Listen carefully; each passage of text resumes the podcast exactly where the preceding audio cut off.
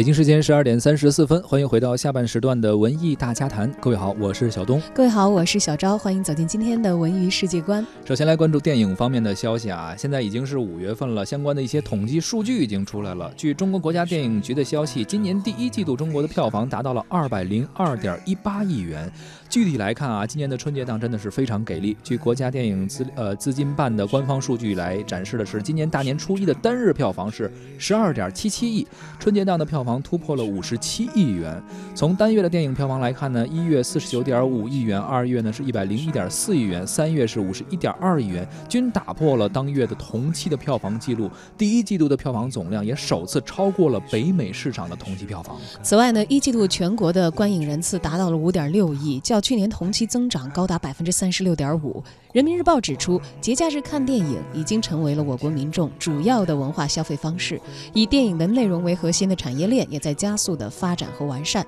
票房屡创新高，和电影院的快捷的建设也是密不可分的。根据艺恩数据统计显示，二零一七年中国银幕数量达到了五点一万块，位列全球的第一位。那么看看国产电影方面啊，相较去年同期的表现，国产电影的表现也是非常不错的。数据显示呢，一季度我国国产电影的票房达到了一百五十亿元，同比增长。了百分之九十三，国产电影的票房占全国总票房的百分之七十四点二。而据央视新闻公布的最新数据啊，截至五月十六号，国产影片的市场份额达到了百分之六十四点四六，在市场中呢保持着主体的地位。呃，多种不同题材的不同类型的优秀的国产电影啊，也是精彩纷呈，包括很多我们非常熟悉的这个名字啊，《红海行动》《唐人街探案二》《捉妖记二》《前任三之再见前任》，还有呃《无问西东》，包括《西游记》《女儿国外》还有《熊出没》《变形记》啊，这七部国产电影进入了第一季度中国电影票房排名的前十，哎，这个成绩应该说是非常不错的啊，而且包括一些呃。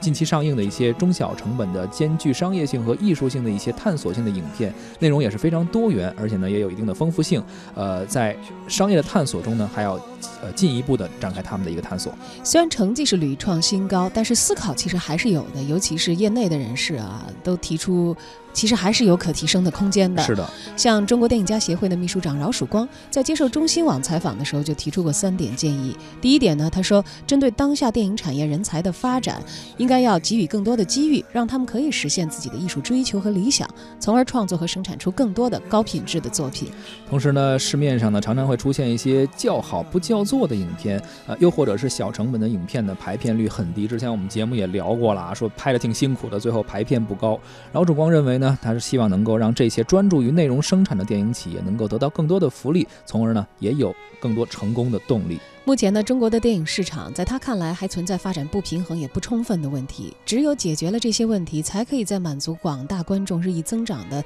多样化、差异化的观影需求之下，实现更高质量、更好效益、更加公平和更可持续的发展。